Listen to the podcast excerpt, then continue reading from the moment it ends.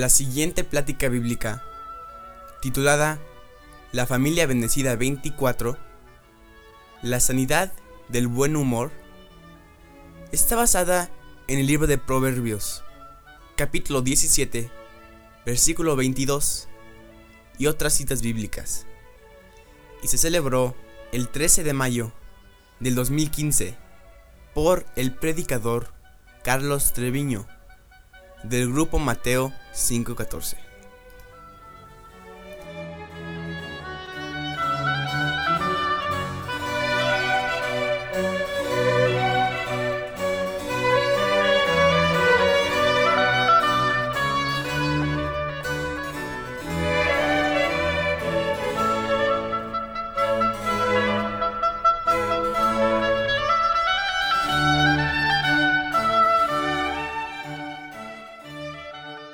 Que por favor nos pudieras guiar, Mauricio, en una pequeña oración.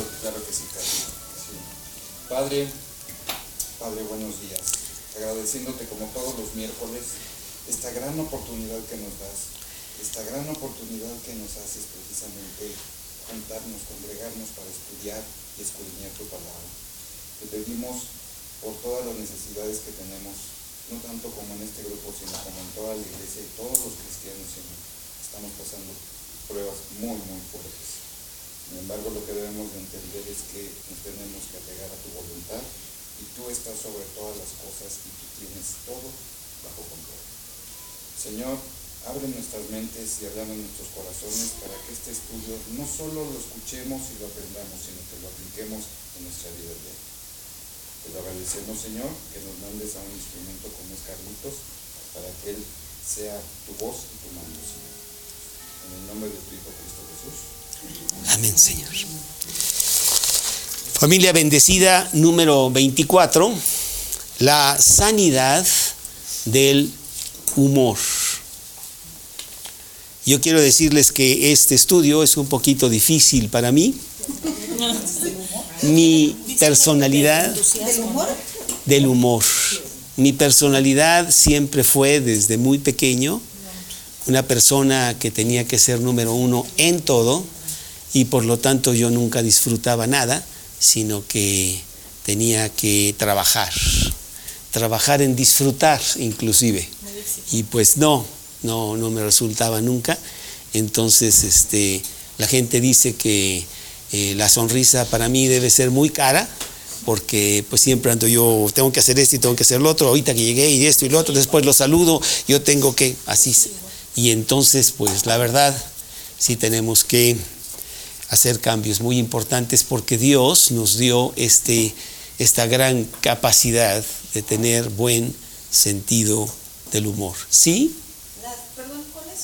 Se llama la sanidad del humor. Y para ello vamos a leer Proverbios 17, Proverbios 17, 22.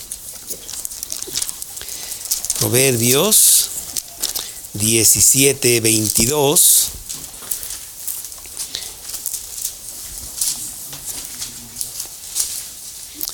Que dice, el corazón alegre, el corazón alegre constituye buen remedio, mas el espíritu triste seca los huesos.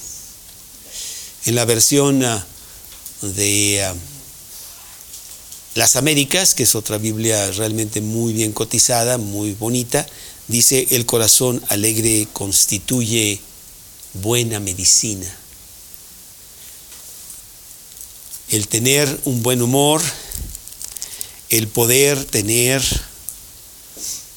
alegría ante las circunstancias de la vida, cualquiera que ellas sean, y sacarle jugo a la vida abundante que Dios nos ha prometido son una grandiosa medicina.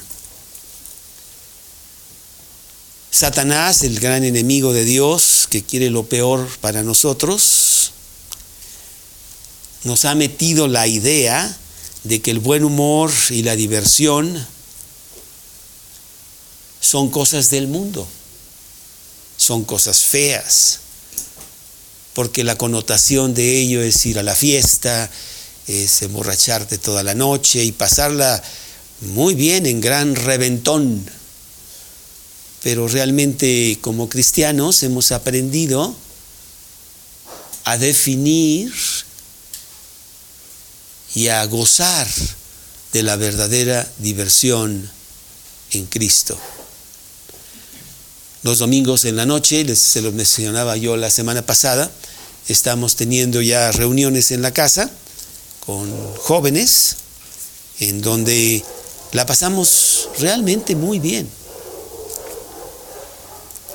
Hay mucha diversión, hay muchos juegos, hay alguna película y hay palomitas y no sé qué, y hay risa y hay alegría, y no tenemos que usar las artimañas del mundo, ni el alcohol, ni los chistes sucios, o el tener que degradar a otra persona a través de un chiste para que todos se rían de esa persona y de esa manera divertirnos. Nada de eso.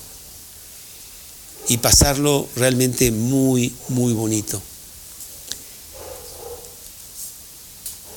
Queremos que Dios nos llene de buen, de buen humor.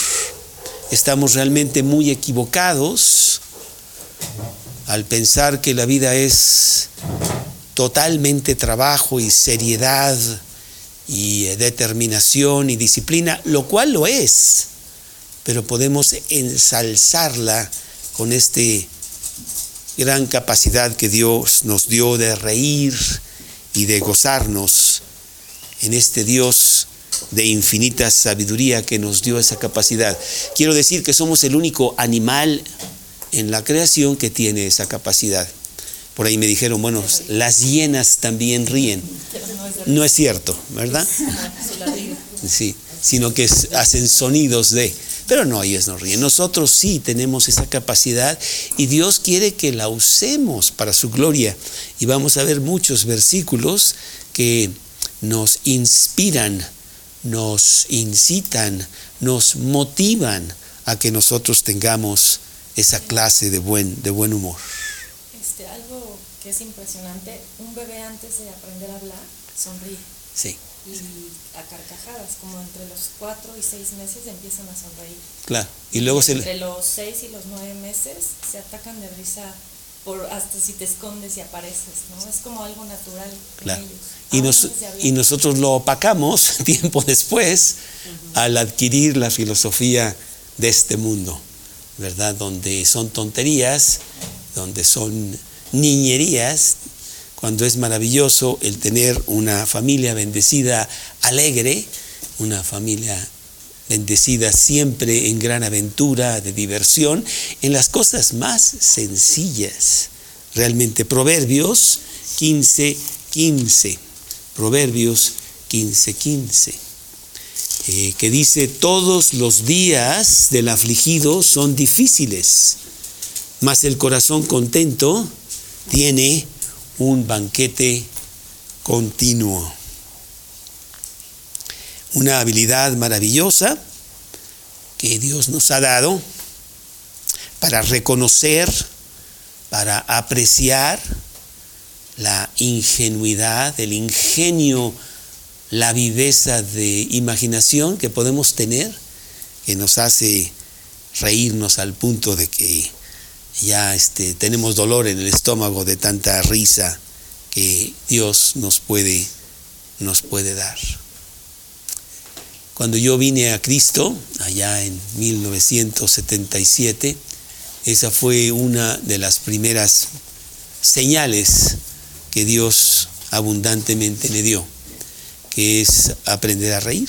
Yo nunca había reído en mi vida con tanto trabajo y tantas cosas y tanta seriedad, y Él me enseñó algo nuevo que yo no había experimentado y la verdad me gustó muchísimo de ser hasta simple y poder carcajear. Me acuerdo muy bien, yo tenía probablemente tres meses en Cristo y eh, ese domingo estaba yo con unos cristianos y me dijeron que iban a la fiesta de esta persona que cumplía años, pero esta persona tenía ocho años de edad.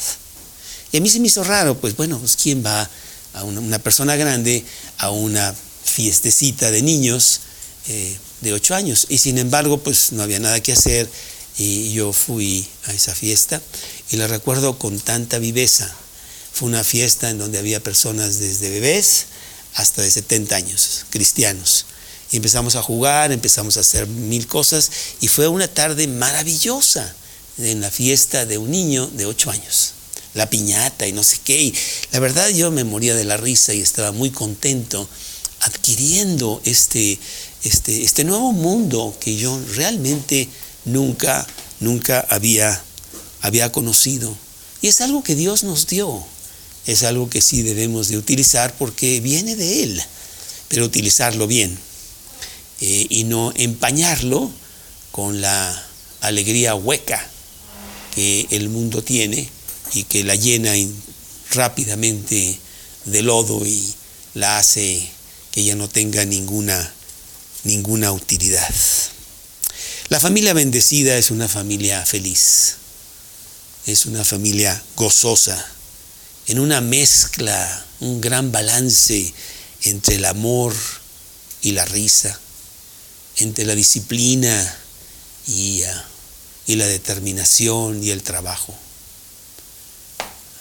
El mismo, a lo mejor voy muy rápido, ¿quieres apuntar ahí algo un poquito?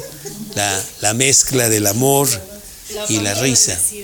La familia bendecida es una, una familia feliz y gozosa que tiene la adecuada mezcla de amor y de risa, de trabajo, determinación y responsabilidad dentro de un juego maravilloso que es la vida diaria. Y que Satanás quiere torcer, pervertir ese gran diseño de Dios. Acordémonos que Dios dice en su palabra para todo cristiano, yo he venido para que tengan vida y para que la tengan en abundancia. Recuerdo que también fue clave para que yo viniera a Cristo, porque la persona y personas que me hablaron de Cristo eran, eran personas que tenían algo que yo no tenía. Me acuerdo que específicamente esta persona me hablaba, me hablaba de Cristo a mí. Yo no tenía intención de escucharlo, pero él no tenía coche. Y entonces yo le daba un aventón. Yo tenía un coche de, de dos metros. Y pues yo era el que lo llevaba, pero él era una persona feliz y yo no lo era. Yo realmente sí tenía muchísimas muchos problemas, muchos líos, muchas preocupaciones que me, me llenaban de zozobra. Y él tenía una vida abundante. Y la vida abundante no viene ni es provista por ninguna de las cosas de este mundo. Nada de este mundo te puede dar el gozo de Dios. ¿Por qué?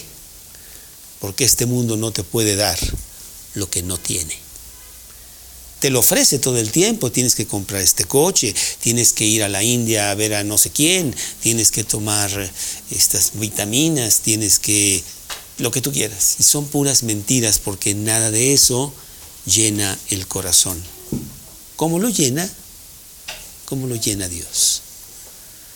Qué maravilloso esos primeros días que empecé a investigar la palabra de Dios, que hasta estaba a punto de perder el avión estaba yo esperando el avión y estaba yo por primera vez leyendo el, el, libro de Apocalipsis, era mi primera lectura del Nuevo Testamento, y estaba yo fascinado con todo aquello que decían, entendía poco, pero yo a ver qué más, y no sé qué, y que las copas, y, que la ira de Dios, y no sé cuánto, y, y, estaban anunciando el vuelo, y por poco lo pierdo, porque estaba yo totalmente deleitándome en, este, en esta nueva aventura maravillosa que yo nunca había conocido que es el compañerismo con Dios, realmente.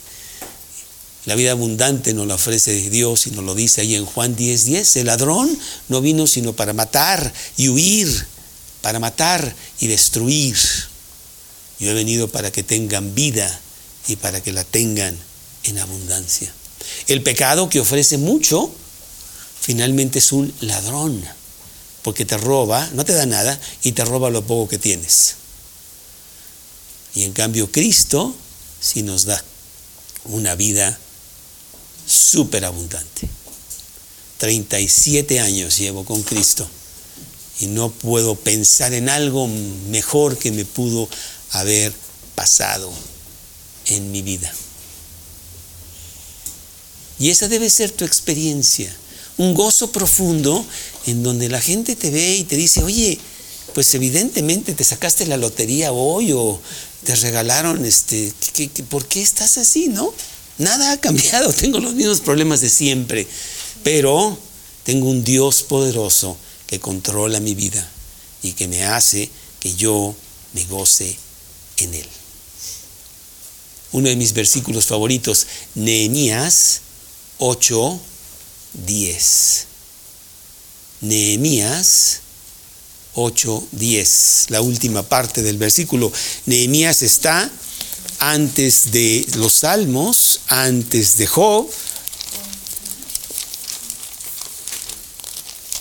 Nehemías 8, 8, 10.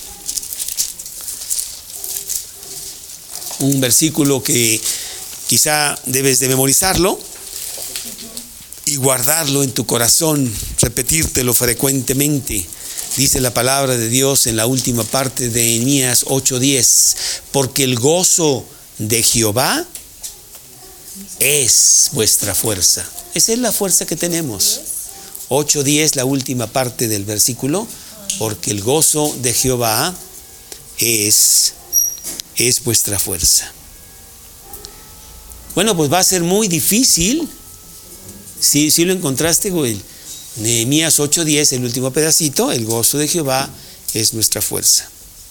Va a ser muy difícil el convencer a nuestros hijos de que el único camino es Cristo, de que Cristo es la solución para sus vidas y de que Él nos da gozo y paz si nosotros traemos siempre una careta de gruñones, ¿verdad? Pues no, no funciona será maravilloso Cristo, pero aquí en mi casa, este, pues recibimos a Cristo con el látigo. Ayer tuvimos una circunstancia difícil porque algunos de nuestros niños no están haciendo el trabajo que deben hacer y intentan decirte que sí, pero siempre no. Y entonces, ¿dónde está ese balance de poder meter la disciplina adecuada, pero al mismo tiempo mostrar el amor que tú quieres para ellos, que ellos tengan, y por qué hacer las cosas que haces para bien de ellos, aunque en este momento ellos no piensan que es ningún bien, sino mal, porque ellos quieren hacer otra cosa muy diferente. Bueno, pues todo este balance nos los da, nos los da Dios, pero ciertamente para que yo pueda presentar a mis hijos a un Dios maravilloso, pues tiene que ser un Dios de aventura, tiene que ser un Dios de desafío, tiene que ser un Dios de, de grandes proporciones para ellos. Y así debes de presentarlo. Proverbios 15, Proverbios 15, 13. Proverbios 15, 15, 13. Proverbios 15, 13 por favor, Proverbios 15, 13, que dice, dice así, el corazón alegre hermosea el rostro, mas por el dolor del corazón el espíritu se abate. ¿Mm? ¿Cuántas veces vemos a esta persona que nos atrae, que nos gusta? Oye, qué bonita persona y básicamente es porque le hermosea el rostro, está radiante.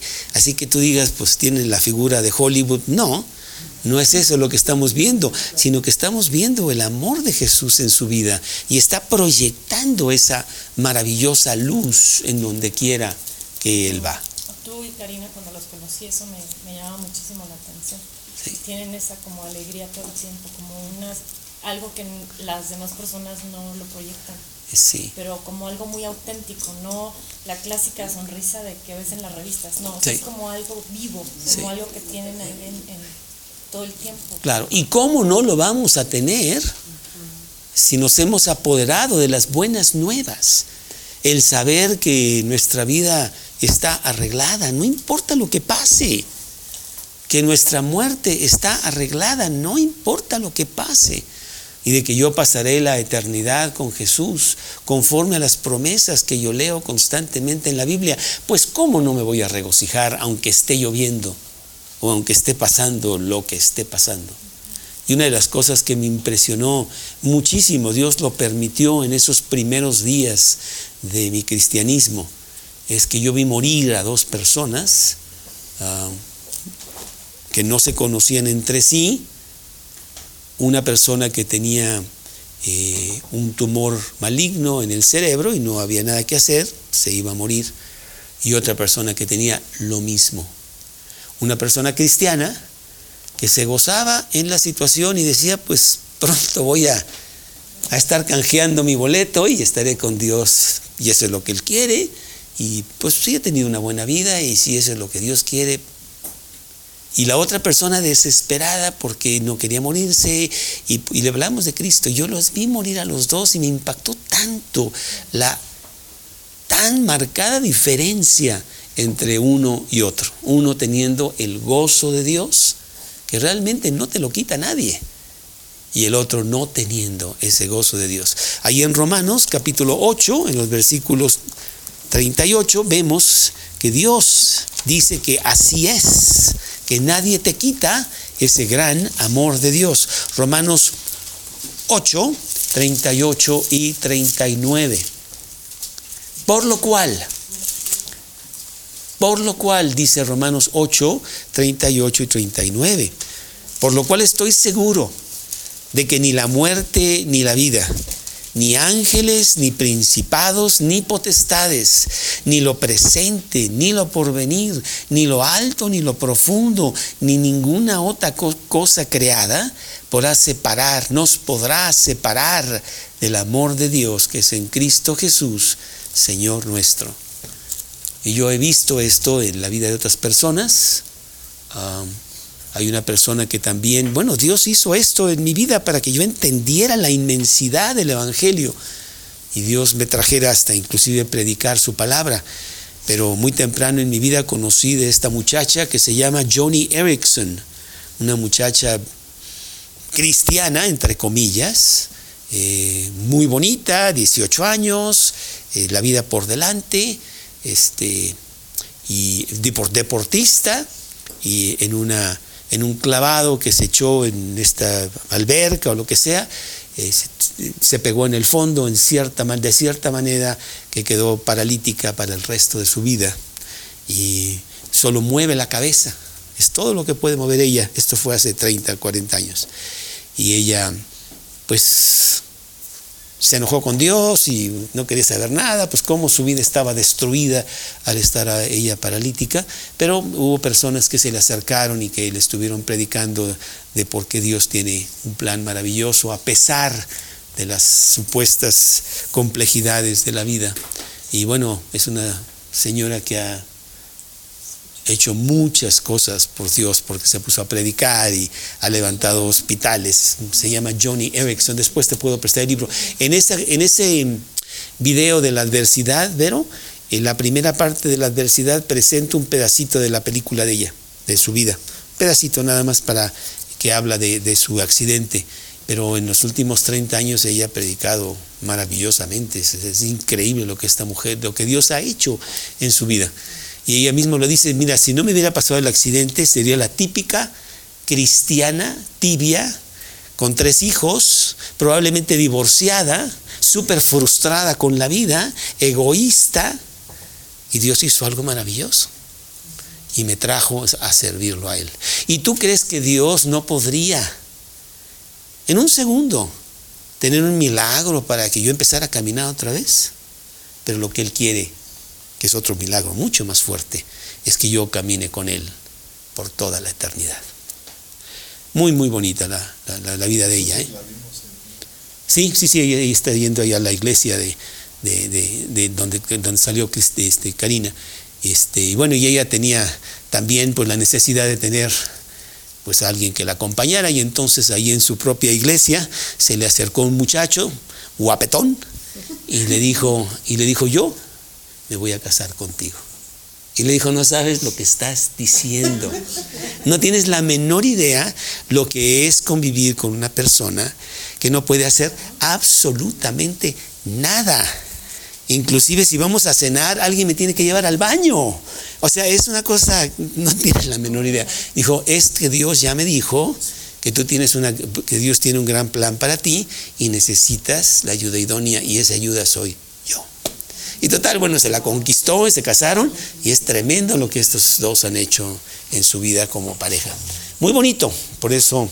Eh, el, buen humor y la alegría y el saber que Dios tiene todo controlado a pesar de cualquier cosa que te esté pasando, es algo realmente de Dios, es un milagro maravilloso. Y como hijos del reino que somos, como coherederos con Cristo de todo el universo, porque eso lo dice ahí en 2 de Pedro 1.4, de que nosotros somos participantes de la naturaleza de Cristo, algo maravilloso, no lo leas, pero eso es lo que dice. Debiéramos ser gente, la gente más feliz, la gente más uh, contenta, la gente más jubilosa del planeta, porque somos inmensamente ricos. Y la riqueza que tenemos es una riqueza que el mundo no podría ni siquiera entender, mucho menos tener. Y eso es lo que tenemos y eso es lo que queremos nosotros como familia bendecida, hacerlo dentro de casa y hacerlo como familia hacia el exterior. Queremos predicar el Evangelio y a veces pensamos que predicar el Evangelio es abrir la Biblia y agarrar bibliazos a todo el mundo. Y bueno, eso es parte de, pero, pero lo más importante es para compartir una vida que ellos vayan a tu casa y que vean a tus hijos. Y tú tienes los mismos problemas. Este es desobediente y el otro es mentiroso y no quieren trabajar y no sé cuánto y lo que tú quieras. Y ahí estás tú, con Dios guiándote para sacar esas almas al mundo y que ellos sean los predicadores de la siguiente generación. Y que vean una familia armoniosa, que vean una familia bendecida. Ya tuvimos ese estudio, no me acuerdo qué número fue, que una familia bendecida es una familia que sabe pescar. Y que Dios quiere que sean pescadores de hombres. ¿Y cómo no va a ser? Lo más fácil es ser el pescador de hombre si ven tu familia. Este domingo, que fue el Día de las Madres, fuimos a... Lo que nosotros hacemos, que es muy importante en nuestro ministerio, es ir a desayunar al club. Porque la gente realmente se sorprende ver a una familia unida.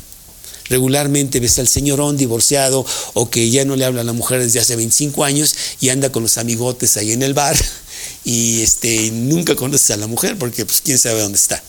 Y de repente si ven a una familia unida y somos siete. Entonces, entonces no, es, no es fácil así como que nos perdamos fácilmente, ¿verdad?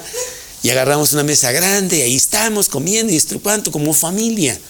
Y lo hacemos con frecuencia para mostrarle a los demás de que la vida abundante sí existe y no está en las cosas que ofrece el mundo, está en los principios de Dios. Y ahí estábamos y se nos acercó la gente y no sé cuánto, ahora que Karina este, anda con muletas, pues más, porque bueno, se le acercan y quieren ayudar y lo que sea. Pero realmente sí hay, es, me sorprende mucho cómo en el club Carla, este, hay mucha gente que yo no conozco y todos me dicen, hola Carlos. Y yo, pues la Biblia dice, desconocidos, pero bien conocidos. Los cristianos somos bien conocidos por el mensaje que llevamos, a veces hablado y a veces nada más mostrando testimonio un testimonio de vida. Y eso es lo que Dios quiere para ti. Entonces el buen humor, el tener esa alegría, esa risa constante, que es profunda, no estamos hablando de la superficialidad de la vida, quiere Dios para ti, para que tú impactes a un mundo frustrado, un mundo enojado. No sé si te has visto que el mundo está enojado. Está súper enojado, ¿eh? Y para Dios, no sé si te dice. Oye. eso, sí, eso sí sale. ¿Verdad? Sí.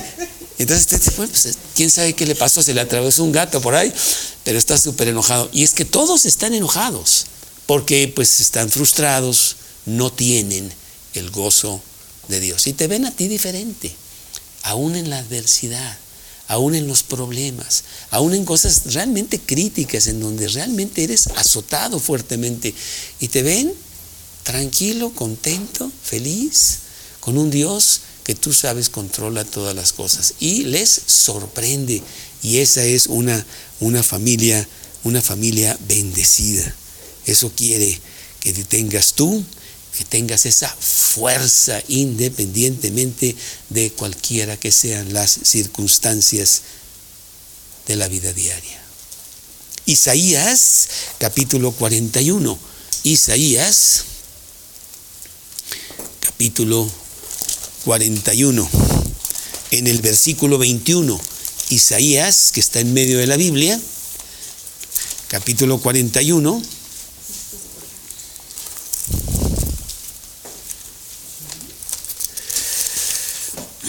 ya me equivoqué, es Isaías capítulo 40.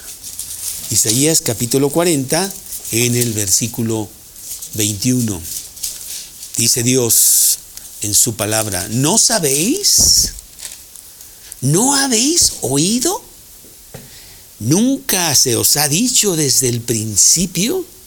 ¿Nunca habéis sido enseñados desde la que la tierra se fundó? Y a veces le preguntamos eso a las personas, ¿no te das cuenta? ¿No sabes lo maravilloso que puede ser tu vida si tan solo se lo entregas a Dios? ¿No has sabido? ¿No, eh, no sabes la fórmula de la vida? ahí mismo en el versículo 26, levantad en alto vuestros ojos y mirad quién creó estas cosas. Él saca y cuenta su ejército a todos a todas llama por sus nombres, ninguna faltará. Tal es la grandeza de su fuerza y el poder de su dominio. Y el versículo 28, ¿no has sabido? ¿No has oído que el Dios eterno es Jehová, el cual creó los confines de la tierra? No desfallece ni se fatiga con cansancio. Su entendimiento no hay quien lo alcance. Él da esfuerzo al cansado y multiplica las fuerzas al que no tiene ningunas. Los muchachos se fatigan y se cansan. Los jóvenes se flaquean y caen. Pero los que esperan a Jehová tendrán nuevas fuerzas. Levantarán alas como las águilas. Correrán y no se cansarán. Caminarán y no se fatigarán. Isaías 40 del 28 al 31. Ese es el Dios que tenemos. ¿Cómo no vamos a estar contentos?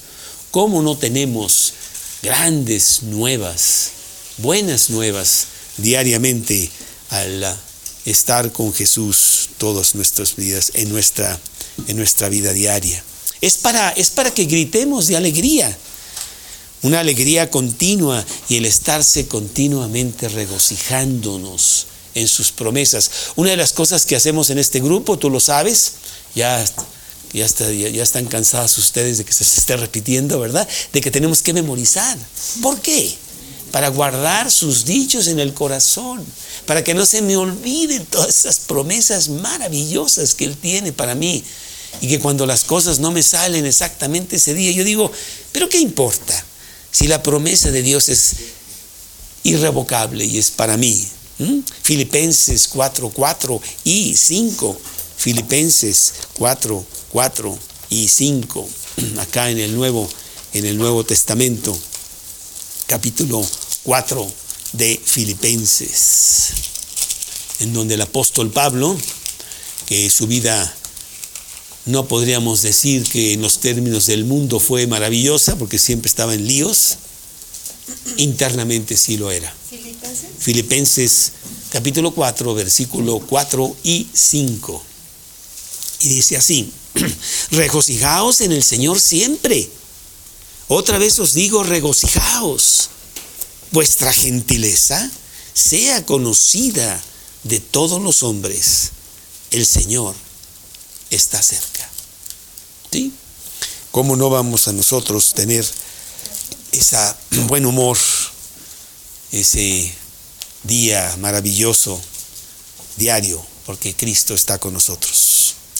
Hace también unas semanas, dentro de la familia bendecida, tuvimos el estudio del entusiasmo. Una familia bendecida es una familia entusiasta. Es una familia que siempre tiene 10 mil planes y, está haciendo cosas. Y yo le dije a Karina cuando nos casamos, yo te aseguro que conmigo no te vas a aburrir. Y no se ha aburrido, pobre mujer. Porque hemos estado corriendo en mil direcciones y haciendo mil diferentes cosas. Primero como solteros que anduvimos por el mundo haciendo mil cosas. Fuimos inclusive a, a ver obras de Shakespeare allá en Inglaterra y, este, y reírnos un poco de lo que decía Shakespeare, porque también como le, que le faltaba un poquito de Biblia al pobre hombre, pero muy bonito. Y mil cosas que hemos hecho eh, juntos. Y luego cuando empezaron a llegar los niños y ir a Rusia, y luego este, la llegada de Valentina, que la verdad ya queremos regresar. Digo, no, no. medallas. las medallas me las voy a quedar, sí. Sí, sí, este, este fin de semana tiene competencias otra vez y la verdad es que es, espectacular lo que Dios nos ha dado en una mujer de, mucha fuerza. Pero pues con, su, con sus cosas como todos los pecadores que somos. Ha sido una vida maravillosa, una vida de risa, una vida de alegría, una vida de problemas, pero sacando los problemas con el gozo, el gozo el gozo de Dios. Eclesiastés 9:10, que fue precisamente el tema de ese estudio que vimos del entusiasmo, que empezamos con ese versículo. De Eclesiastés está después de, en Salmos, Proverbios, y después de Proverbios, Eclesiastés, Eclesiastés 9:10, la primera parte del versículo, goza de la vida con la mujer que amas todos los días de la vida. 9, 10. Todo lo que te viniere a la mano para hacer, hazlo según tus fuerzas, porque en el Seol, en el sepulcro, a donde vas no hay obra, ni trabajo, ni ciencia, ni sabiduría. El momento de hacer las cosas es hoy. Y Dios, y tenemos mucho, mucho trabajo que hacer. ¿Mm? Eclesiastés 9, 9, 10. Deuteronomio 12, el quinto libro de la Biblia, allá en el, en el Antiguo Testamento. Deuteronomio 12, 7. 12, 12, 7.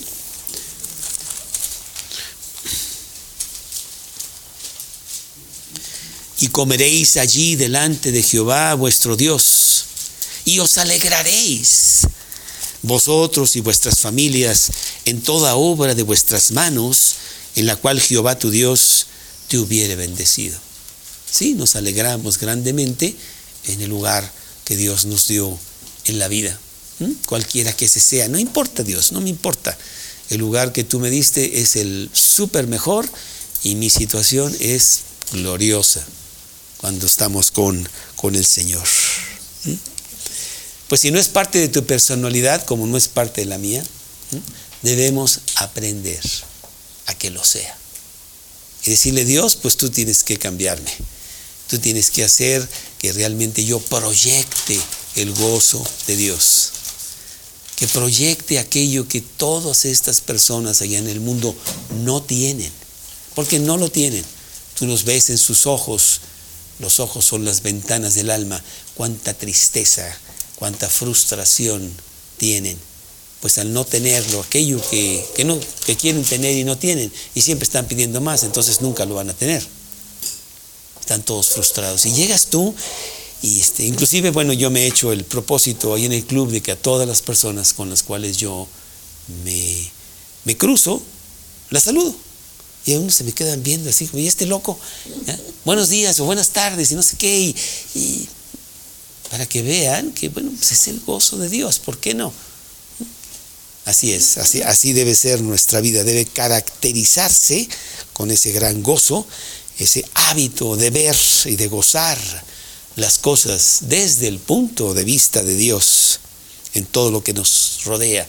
El ver su creación y el gozarnos de que tenemos hoy oxígeno y tenemos sol y a lo mejor tienes un poco de salud y si no la tienes pues también, porque muchas veces en la adversidad puedes predicar mucho más fuerte que en la prosperidad.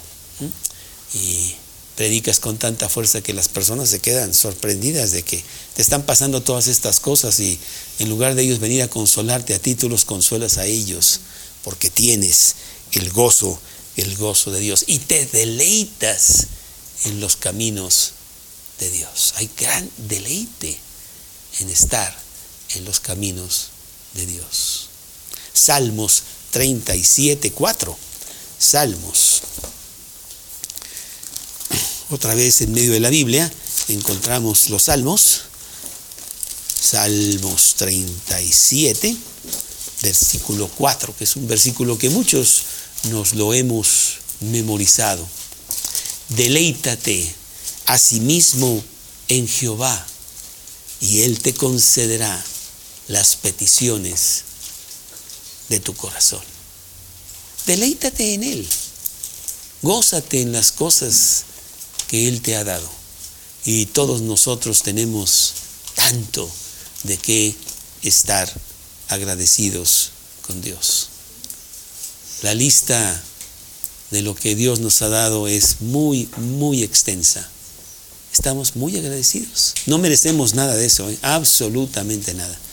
Y Él nos da eso y mucho, mucho más. Y entonces nos deleitamos en ese gran Dios de amor y lo llevamos, lo llevamos por, por todos lados. Nos gozamos inclusive en las cosas cómicas de la vida.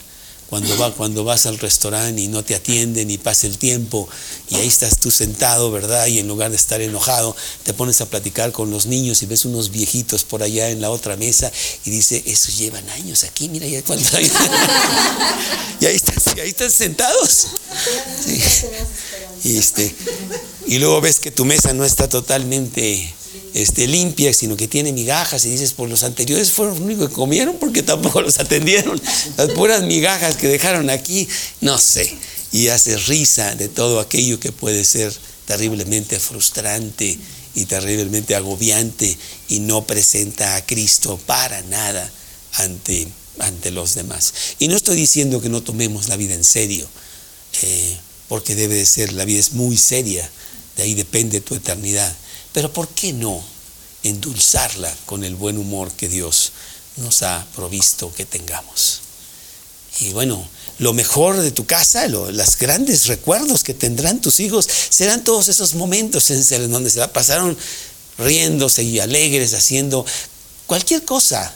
No, ahí mismo en casa, este, con alguna chuchería que tú mismo le sacas provecho para que sea de gran risa y las cosas que están pasando. Mis hijos hacen a veces cosas tan ah, ilógicas que nosotros les sacamos provecho para decir,